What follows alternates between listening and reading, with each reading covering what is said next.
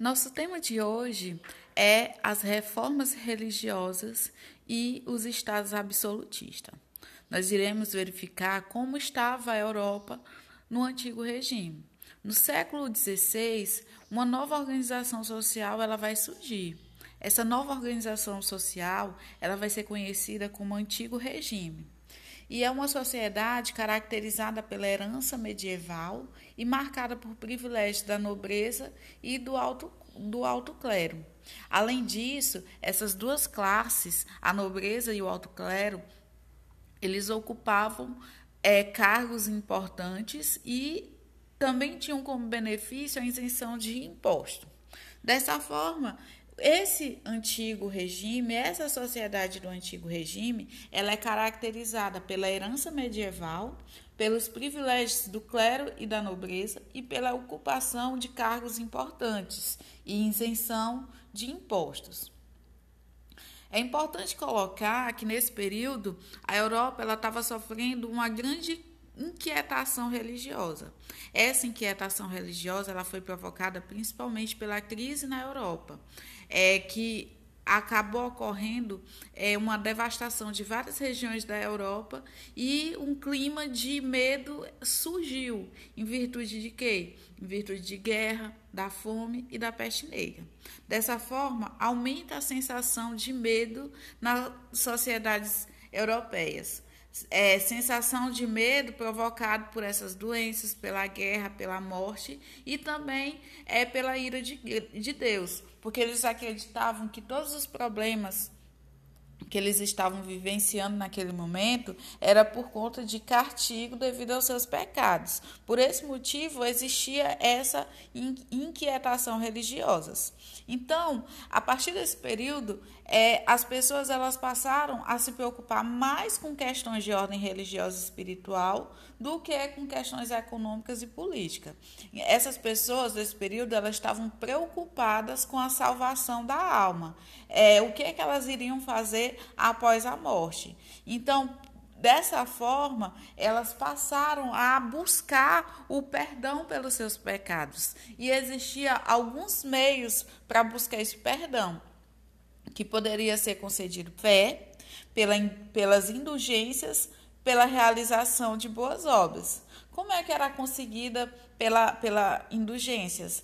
É, nesse período, é, ocorria que a igreja ela vendia o perdão é, dos pecados. Ou seja, ela, se a pessoa pecasse, ela ia lá e comprava uma, uma indulgência da igreja e com isso ela conseguia o perdão pelos seus pecados. Dessa forma, é, para alcançar a salvação da alma, os fiéis eles deveriam cumprir e praticar os mandamentos e sacramentos da Igreja Católica. Caso contrário, eles seriam condenados a não serem salvos. É, diante dessa situação e da venda de indulgência, o, o clero ele sofreu uma crise moral. Muitos cristãos que estavam desorientados e desamparados nesse período passaram é, a se preocupar é, com outras coisas, por quê? Porque eles, eles alegavam que a Igreja Católica estava mais preocupada com questões políticas e temporais do que com questões religiosas. Então, esses europeus eles começaram a se afastar da Igreja Católica e procuraram novas formas de religiosidade. Nesse período vai surgir que essa sociedade europeia ela vai sofrer influência de outras religiões como o judaísmo, o islamismo e os cultos tradicionais de origens germânicas, que esses cultos tradicionais de origem germânicas, eles vão estar muito associados ao paganismo, que é o culto a elementos da natureza. É, dentro disso, é, vai ser bastante comum essa crise moral da igreja, principalmente devido à venda de indulgências, que era o o perdão dos pecados concedidos pela Igreja Católica. Aí, é, diante dessa situação de desmoralização da Igreja Católica, vai ocorrer que ela vai ser difundida mais ainda, devido à difusão de novas ideias.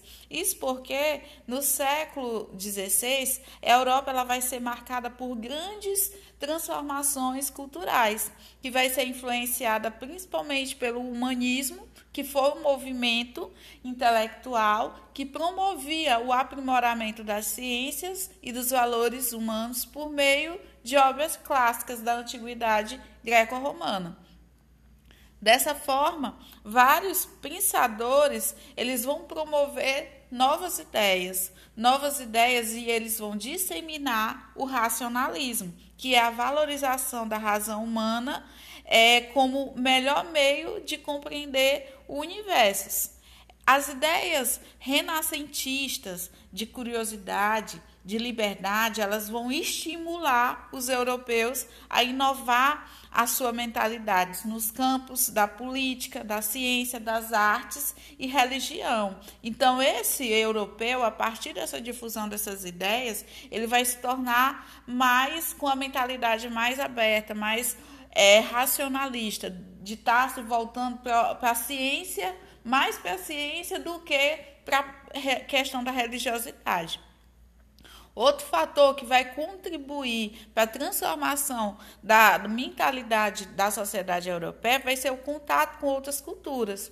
O contato com outras culturas, ela vai contribuir para o aprimoramento das novas ideias, bem como a, a difusão e valorização dos conhecimentos é, adquiridos é, devido ao contato com essas culturas.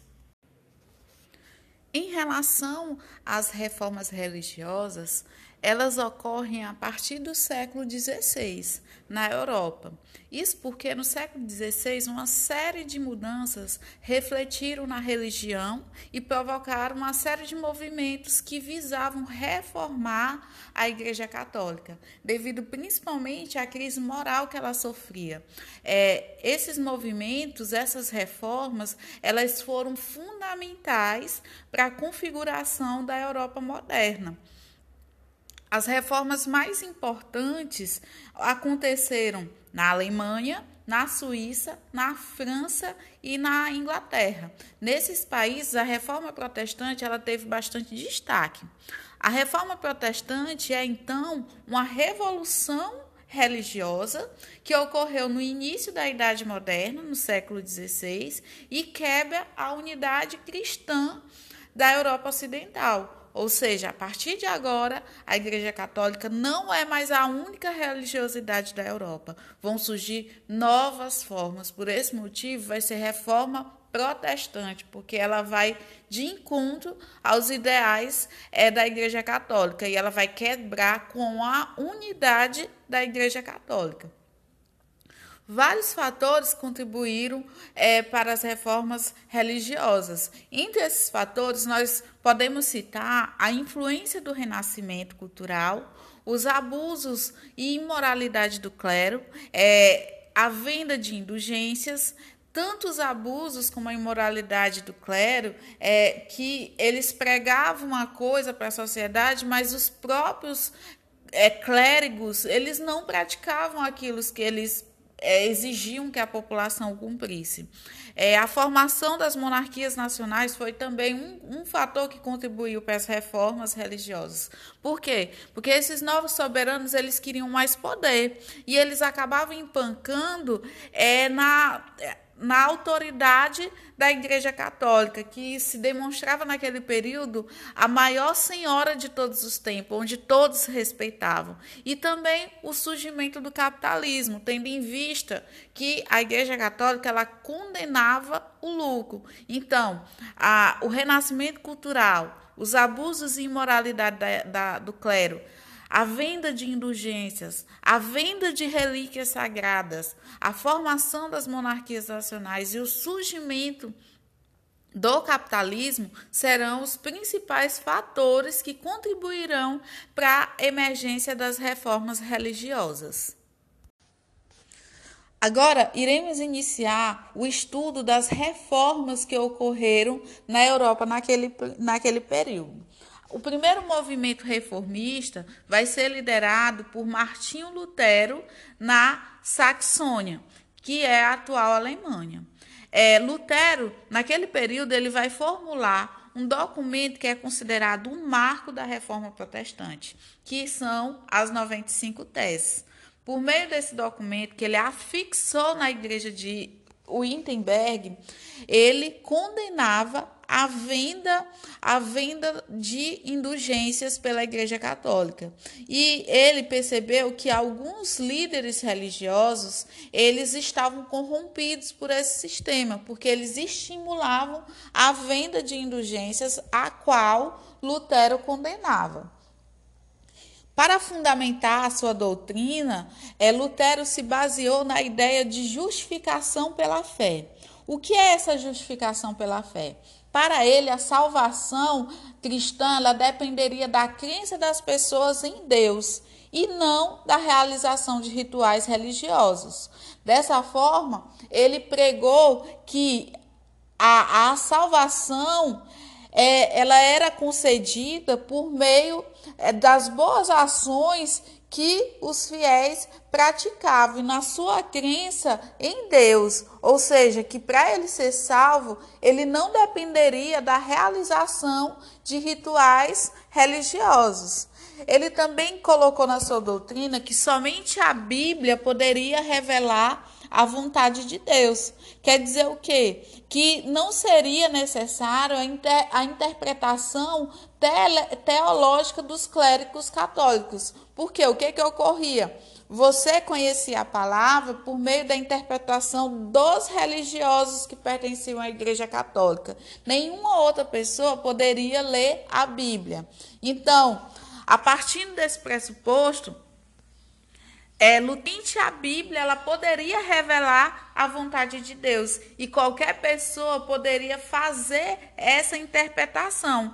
Com isso, ele dispõe sobre outro elemento da sua doutrina, que é o sacerdócio universal. Por, por meio do sacerdócio universal, todos os fiéis seriam sacerdotes, eliminando assim as diferenças entre leigos e sacerdotes. Ele quer dizer o quê? qualquer um pode interpretar a palavra de Deus, ou seja, qualquer um pode interpretar o que está escrito na Bíblia. Com isso, por meio da, da, da, sua reforma, ele prega também a eliminação de toda a autoridade do Papa na Igreja Católica. E isso vai atrair principalmente os monarcas, que vão ver nessa eliminação da autoridade papal e da Igreja uma, uma uma forma de aumentar o seu poder. Daí, essa reforma de Lutero, que vai ser conhecido mais tarde como luteranismo, ela vai estimular também a guerra dos camponeses. Ou seja, é, os camponeses eles vão, eles vão ver nas palavras de Lutero um estímulo à sua luta contra a Igreja Católica e contra aquelas pessoas que oprimiam, é, os oprimiam. Então, a guerra dos camponeses, elas serão uma das principais consequências da reforma protestante. E Lutero colocava que não era aquilo que ele queria. Ele não queria é que a palavra dele, que a doutrina dele fosse utilizada para subverter a ordem já existente. Até porque Lutero ele era apoiado por um por, por um grande número de monarcas, principalmente monarca da Alemanha. Essa revolta, ela, ela vai iniciar uma série de levantes contra o clero e a nobreza. E esses camponeses, eles lutavam pela melhoria nas condições de vida e a restituição dos direitos abolidos, como o cultivo em terras comunais. É, Essa revolta chegou até mesmo a saquear e a queimar castelos, igrejas e mosteiros. Essa revolta ela foi brutalmente reprimida pelos nobres e pelas autoridades estatais. Daí percebemos que a reforma de Lutero ela foi um marco na nossa história, onde ela quebra a unidade da Igreja Católica e ela contribui para a disseminação da palavra palavra de Deus. Por quê? Porque Lutero ele vai traduzir a Bíblia do latim para o alemão, possibilitando com isso que as pessoas pudessem ter acesso é, ao direito de conhecer a palavra de Deus. Outro movimento reformista vai ser o calvinismo, que foi um, um movimento iniciado pelo francês João Calvino no século no século XVI. A doutrina calvinista ela se caracterizou pela crença na predestinação absoluta, é, que quer dizer o quê? Que a salvação ou a condenação humana seria determinada por Deus, decisão em que o ser humano ela não poderia intervir, ou seja, que ele queria colocar que ao chegar ao mundo, o seu destino ele já estava traçado. E que, que os homens eles não poderiam é, mudar o seu destino. É, para ele, quem tivesse fé deveria estar certo de sua salvação pois uma vez adquirida não se perderia mais. A única fonte de fé era a Bíblia, mas, entretanto, para Calvino, a, a única fonte de fé seria a Bíblia, mas é interpretada por ele. Outra característica da doutrina calvinista é a supervalorização do trabalho que abençoava o lucro e os ganhos provenientes do comércio se não fosse exagerado. O lucro capitalista era bem visto. Então, dessa forma, o calvinismo também ele atraiu é, ela, ele atraiu a atenção dos monarcas, que também que viram dos monarcas e dos burgueses, que viram nesse movimento uma forma de aumentar os seus lucros, tendo em vista que a Igreja Católica condenava o lucro. É, é, importante colocar que Calvino ele impôs uma educação cristã desde a infância até a universidade. E o Estado calvinista ele era absorvido pela Igreja calvinista. Outro movimento de reforma vai ser a Igreja Anglicana. A Igreja Anglicana ela foi um movimento é, reformista que ocorreu na Inglaterra e foi comandada pelo próprio rei, o rei Henrique VIII. É, e esse movimento ele ocorreu porque o rei Henrique VIII ele pediu a anulação do seu casamento com a rainha Catarina de Aragão para se casar com a dama da corte Ana Bolena, que estava grávida dele. Isso porque o rei Henrique VIII ele queria um, um, descendente do sexo masculino e a sua primeira esposa Catarina de Aragão ela não conseguiu dar esse herdeiro do sexo masculino. É, com anular, como a anulação do casamento que ele solicitou ao Papa não foi aceita, o rei ele tomou medidas que re, restringiram a, influ, a influência de Roma e do papado na Inglaterra. Ele casou às escondidas e o Papa excomungou Henrique VIII da Igreja Católica. Com isso, é, Henrique VIII ele viu, ele viu nesse processo uma oportunidade para diminuir o poder da igreja sobre a Inglaterra e criar a sua própria religião, que foi a Igreja Anglicana. Essas medidas também elas foram motivadas pelo interesse da coroa inglesa em se apoderar das terras e das riquezas da igreja. Por esse motivo, Henrique VIII ele teve o apoio forte da burguesia, porque no momento que ele rompe com a Igreja Católica, é de certa forma ele vai ter bastante lucro. Por quê? Porque ele vai tomar todas as terras e todos os bens pertencentes à Igreja Católica dentro da Inglaterra. Dessa forma, é, podemos demonstrar que é, as principais reformas foram a de Martinho Lutero, que deram origem ao luteranismo, por meio é, das 95 teses, que se voltava contra a venda de indulgências e criticava as ações do clero. É, Lutero ele pregava a teoria da justificação pela fé e o sacerdócio universal e ele traduziu a Bíblia para o alemão. É, o calvinismo ele vai pregar a predestinação absoluta, ou seja, ele coloca que o homem já nasce predestinado a determinados assuntos. Ele estimula o trabalho, é, ocorre a legitimação do lucro e a condenação do desperdício.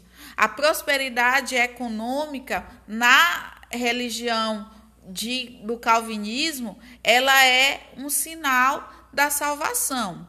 E por último, nós temos o anglicanismo, que foi um movimento iniciado por Henrique VIII, o rei da Inglaterra, sob o, sob o pretexto de romper com o Papa em virtude da sua recusa é, de anular o seu casamento com Catarina de Aragão para casar com Ana Bolena.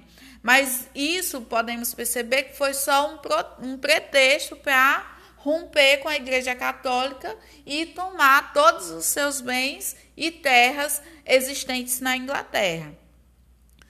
Vale mencionar que não foram somente esses os movimentos reformistas, ocorreram outros mo movimentos reformadores. Algum deles é, podemos citar o, zinglianismo, que foi concebida por Ulrich Zwingli, que negava, ele negava muitos rituais católicos, como os cultos, as imagens, a celebração de missa, e ele defendia que a Bíblia era a única portadora da palavra de Deus. Também temos o anabatismo, o anabatismo, que foi que foi liderada por Conrad Grebel, que esse, esse movimento ele não aceitava que o batismo fosse feito em criança, pois só os adultos poderiam decidir sobre sua religiosidade.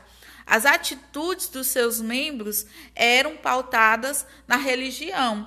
Os, ana, os anabatistas foram duramente perseguidos, mas seus ensinamentos influenciaram também outros grupos religiosos. Para reagir contra esses movimentos de reforma protestante, a Igreja Católica ela também cria um movimento e ela cria o um movimento da contra-reforma. O que vem a ser essa contra-reforma? A contra-reforma ela é um movimento de reação às críticas que a igreja vinha sofrendo de grupos protestantes. Isto é, é uma reação da Igreja Católica à reforma protestante. Por meio desse movimento, os chefes da Igreja Católica irão buscar definir uma doutrina católica e irão estabelecer diretrizes para o embate contra as ideias protestantes que eram consideradas heréticas naquele período. Que, quais eram as ideias que eram consideradas heréticas? O humanismo, o protestantismo cristão e o paganismo é a contra-reforma, ela também ela vai contribuir para uma renovação doutrinária, que vai definir as bases da contra-reforma nesse período. Daí, é, essa reforma ela vai ter como principais iniciativas a convocação do Concílio de Trento, a, com, a criação da Companhia de Jesus, que tem o papel de propagar é, a religião católica pelo mundo, o Index, que é a proibição de alguns livros que serão proibidos pela Igreja Católica, e a intensificação do, das atividades do Tribunal da Inquisição que iria perseguir e levar à fogueira centenas de milhares de pessoas. As pessoas que eram consideradas hereges, que estavam contrariando os dogmas da Igreja Católica, vão sofrer com o tribunal da Inquisição. É, sobre o Concílio de Trento, é importante colocar que ele reafirmou os dogmas católicos e ele definiu de forma expressas as posturas e doutrinas que seria adotada pela Igreja Católica. A Contra-Reforma ela colocava que a interpretação pessoal da Bíblia estava ligado ao paganismo, então deveria ser condenado. Ela quer dizer o quê? Que somente os clérigos religiosos da Igreja Católica poderiam fazer essa interpretação da Bíblia.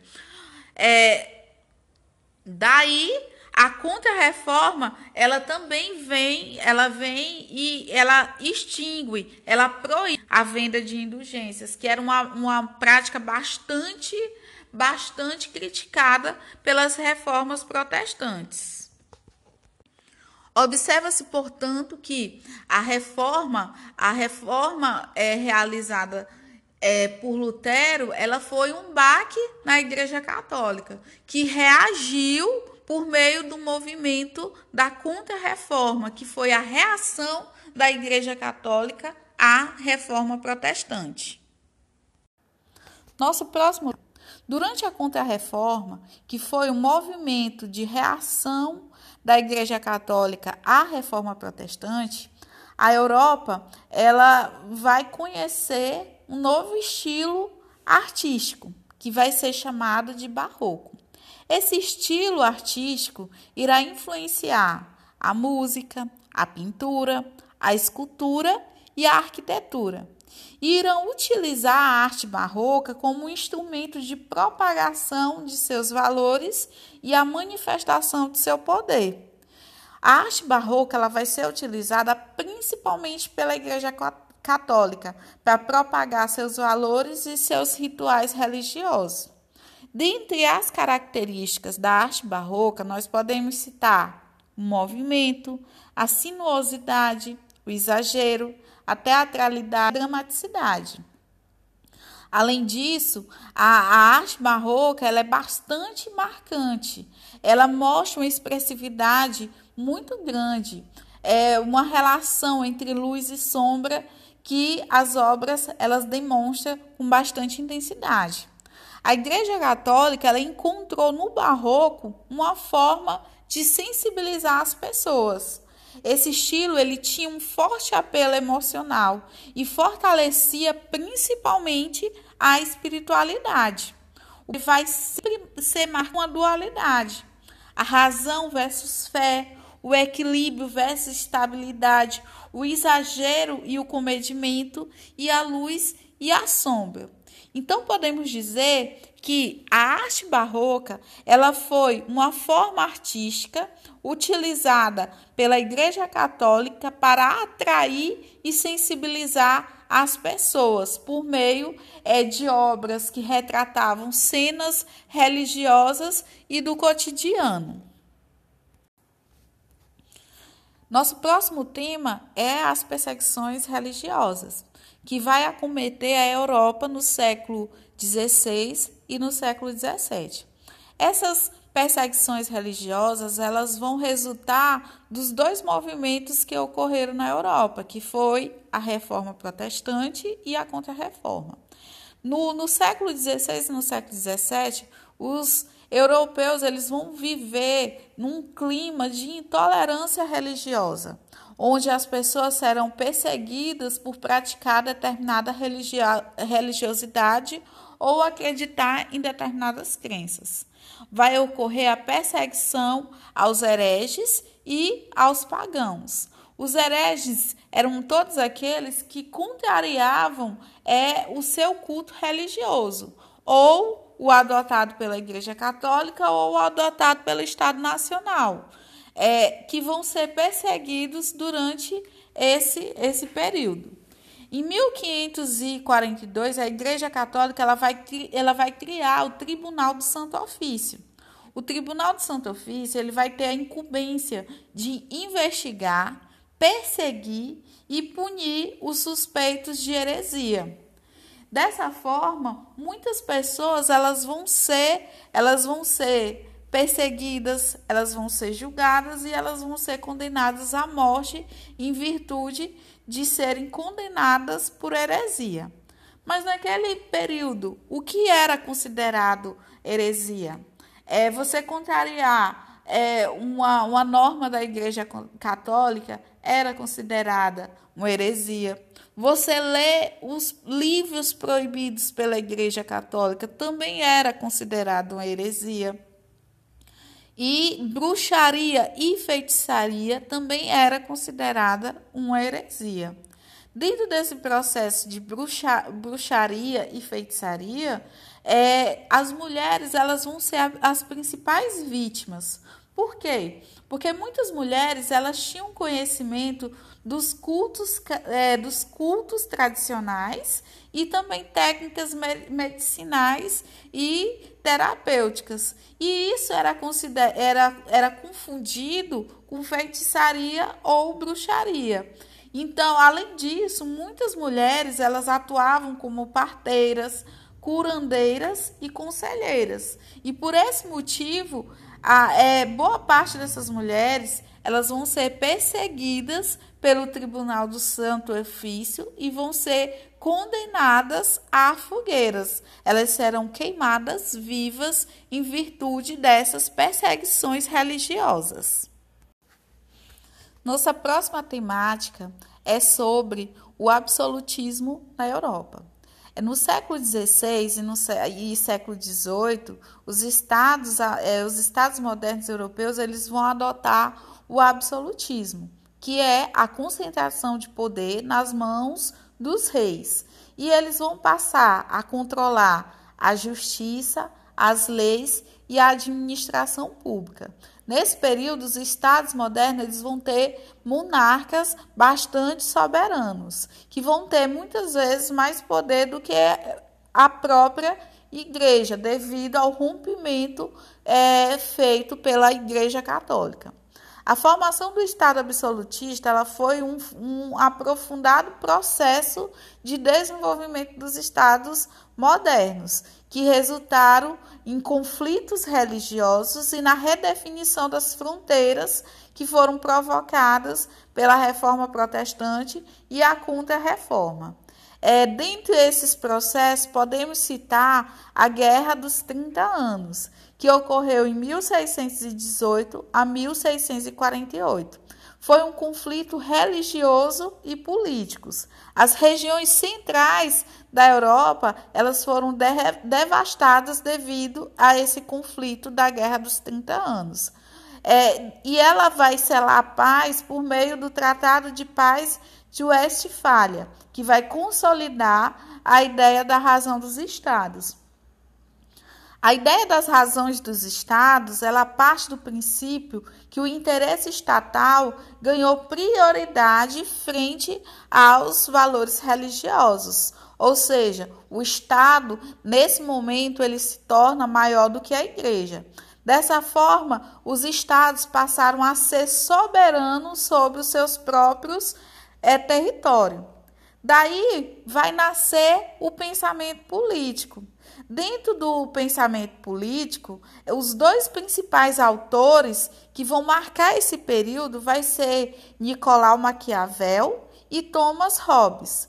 Nicolau Maquiavel ele vai, ele vai se tornar bastante importante devido à sua obra, O Príncipe, que criou um manual explicativo de como ser um estadista deveria, de como ser um estadista, como esse estadista deve proceder para conquistar e se manter no poder. Maquiavel, ele considerava que o ideal era ser amado e temido por seus súditos. Todavia, caso não fosse possível, era necessário ser temido, em razão da natureza má e oportunista dos seres humanos. Ou seja, entre ser amado, o ideal é ser amado e temido, mas se for para escolher um, prefira ser temido, porque ele coloca que as pessoas respeitam mais quem elas temem. Já Thomas Hobbes, ele vai, ele vai se tornar bastante importante devido à sua obra, Leviatã. Ele afirmava que a autoridade do rei era advinda de um contrato social que era firmado entre o rei e seus súditos. Hobbes, ele colocava que a natureza humana era egoísta e cruel. Entre os regimes absolutistas, podemos citar o existente na França. O poder dos reis na França foi bastante fortalecido com a Guerra dos Cem Anos, que é, eles saíram vitoriosos, que deu origem a um exército forte, regular e uma arrecadação de imposto permanente, o que tornava é, o Estado absolutista francês bastante forte. É, em meio à crise do reino francês, em virtude de guerras civis e religiosas, é, e um aparelho administrativo ineficiente, foi necessário é, criar condições para a formação do Estado absolutista. Dessa forma, o cardeal Arnaud de Richelieu ele vai praticar uma política em que priorizava o fortalecimento da monarquia e do Estado francês, combatendo com isso os poderes locais que ainda tinham forte influência sobre as províncias da França. Isso vai enfraquecer o sistema do poder local e vai acabar consolidando a monarquia absoluta na França. É a sociedade francesa no antigo regime, ela era baseada em três estados. O primeiro estado, que era composto pelo alto clero e baixo clero, esse estado não pagava imposto. O segundo estado era formado pela nobreza francesa, era a que gerava maiores custos ao Estado e também não pagava impostos. E o terceiro estado era a camada mais numerosa, era formada pela alta e baixa burguesia e camadas populares urbanas e todo o campesinato, campesinato. E era o único estado que pagava o imposto. Ou seja, o primeiro e o segundo estado não pagavam impostos, enquanto o terceiro tinha que sustentar o primeiro e o segundo estado é pagando esses impostos. O absolutismo de Portugal ganhou força a partir do século XV, quando D. João II assumiu o trono e reforçou a centralização dos poderes em suas mãos. É daí ele parte para a conquista de territórios coloniais é, comerciais de especiaria com o Oriente. E isso vai contribuir para o mercantilismo português fosse bastante comercialista, o que vai fazer com que ele tenha bastante ganhos inicialmente. Entretanto, o Estado absolutista é, de Portugal ele possui uma pequena produção de manufaturas. Dessa forma, o rei português ele entrou em decadência econômica, tornando-se dependente de outras colônias. Já o absolutismo espanhol é, se deu com grande incentivo financeiro da expansão marítima, que investiu na colonização de territórios bastante distantes do seu. É, e devido à expansão marítima, ocorreu fortalecimento do absolutismo espanhol, que ganhou bastante prosperidade devido ao metalismo, que era o poder e a prosperidade econômica de um Estado se mediam é, em virtude da quantidade de metais preciosos que foram acumulados. Nessa época, é, a Espanha era a maior detentora de metais preciosos acumulados. Então, por esse motivo, nesse período, ela era caracterizada como um Estado absolutista bastante forte. Na Inglaterra, a monarquia feudal ela era mais centralizada que nas regiões continentais.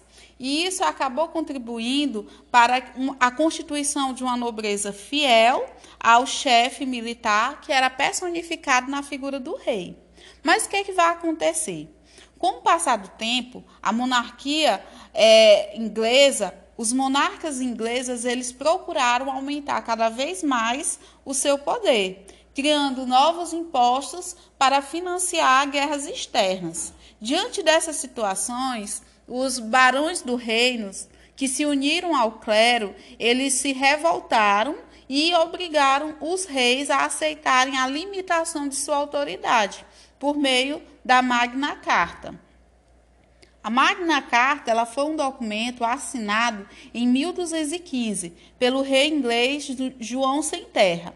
Por meio desse documento, que foi imposto ao rei pela nobreza inglesa, que era composta principalmente por barões do reino que se aliaram ao alto clero, o rei ele tinha a obrigação de respeitar as deliberações de um conselho de nobres. Anos depois se tornou o parlamento, do qual participavam tanto nobres quanto comuns.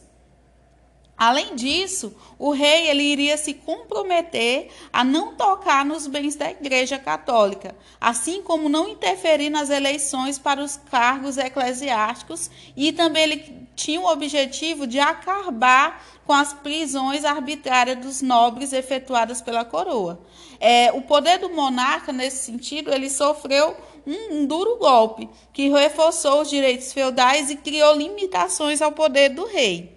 Essa situação ela vai acabar sendo agravada é, pela Guerra dos 100 Anos. A Guerra dos 100 Anos ela vai provocar o enfraquecimento da nobreza feudal da inglesa e vai contribuir para a desestruturação do poder monárquico que vai ser vai passar a ser disputado por famílias rivais na Guerra das Duas Rosas, onde vão rivalizar nesse conflito os Lancaster e Yorks. Ao fim dessa guerra, a família Tudor, ela chegou ao trono do reino com a coração de Henrique VII, que retomou o processo de centralização política. É, nesse, nessa, nessa época, o que, que ocorreu também? Os nobres eles foram proibidos de manter tropas particulares. As províncias elas passaram a ter maior controle central, o que melhorou a arrecadação de impostos e a aplicação da justiça. Com Henrique VIII, é, o absolutismo ele foi reforçado na Inglaterra. Aí, a partir da, da criação da Igreja Anglicana, que resultou no movimento reformista da coroa inglesa, os poderes da Igreja Católica na Inglaterra, eles foram drasticamente reduzidos, possibilitando com isso a grande concentração de poder nas mãos do rei. No reinado da Elizabeth I, a o que, que vai acontecer? A navegação inglesa ela chega a seu apogeu. Durante o governo da rainha Elizabeth I, o Estado absolutista inglês ele estava estabilizado, possibilitando com isso a utilização de seu crescente poderio econômico e naval para disputar áreas coloniais com a, com a Espanha. As manufaturas inglesas elas vão se desenvolver rapidamente, principalmente em relação à fabricação de tecidos. A burguesia ela vai, se ela vai se enriquecer e apoiar cada vez mais a monarquia, que vai retribuir por meio de incentivos e segurança para os negócios mercantis, ou seja, ela vai dar incentivos ficar, é, é, fiscais e econômicos e ainda vai garantir a segurança do comércio da, da burguesia.